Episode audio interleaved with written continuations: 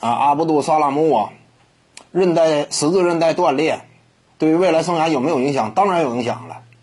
我们清楚啊，NBA 和 CBA 球员有一个最明显的差别，或者说我们印象当中的这样一种差距，什么差距呢？那就是 CBA 当中这些球员呐，国产球员，他整个职业寿命呢没有那么长，一般来讲，三十一过，走下坡路，这种趋势很很明显，你对不对？你甭管说当年的时候有多强，三十一过，就走下坡路。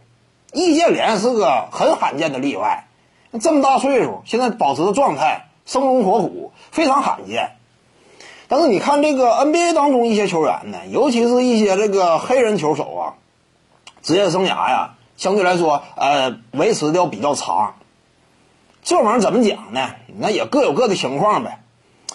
嗯，所以呢，阿卜杜沙拉木啊，这次他遭遇的十字韧带断裂这种级别的重伤，我们清楚篮球场上啊，其实你要说摧毁一名球员职业生涯最重的两类伤病是什么？一类是跟腱。再有一类就是膝盖当中的韧带，你对不对？你半月板的可能说都稍微差一些，你像韦德呀之类的。但是韧带这东西呢，那很受伤，一旦受伤啊，你不太好恢复这玩意儿，对不对？韧带就是这种这种特性嘛。年纪轻轻遭遇这个重伤，你说未来呀，能不能说呃恢复到当年身手啊？肯定是要差一些，这个几乎是没有太大悬念的。你的爆发力呀，赛场之上啊，敢拼敢打的这样一种劲头啊，都会出现改变，而且恢复期特别漫长。你除了养伤以外，回来之后，你还得从心理上战胜心魔。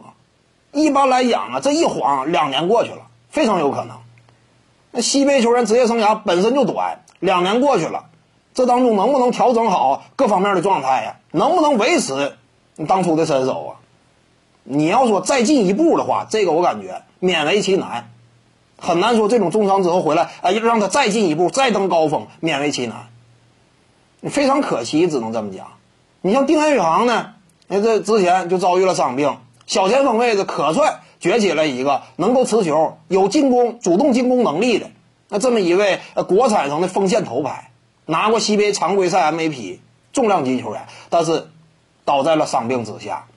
也是膝盖问题嘛？你这回阿卜杜沙拉木又是膝盖问题，这个怎么讲呢？你只能说非常可惜，你这锋线位置两大人才当下都遭遇了严重伤病的侵袭，那这玩意儿没有办法，客观面对。希望阿卜杜啊能够恢复个九成身手，希望他能够恢复。各位观众要是有兴趣呢，可以搜索徐静宇微信公众号，咱们一块儿聊体育。中南体育独到见解就是语说体育，欢迎各位光临指导。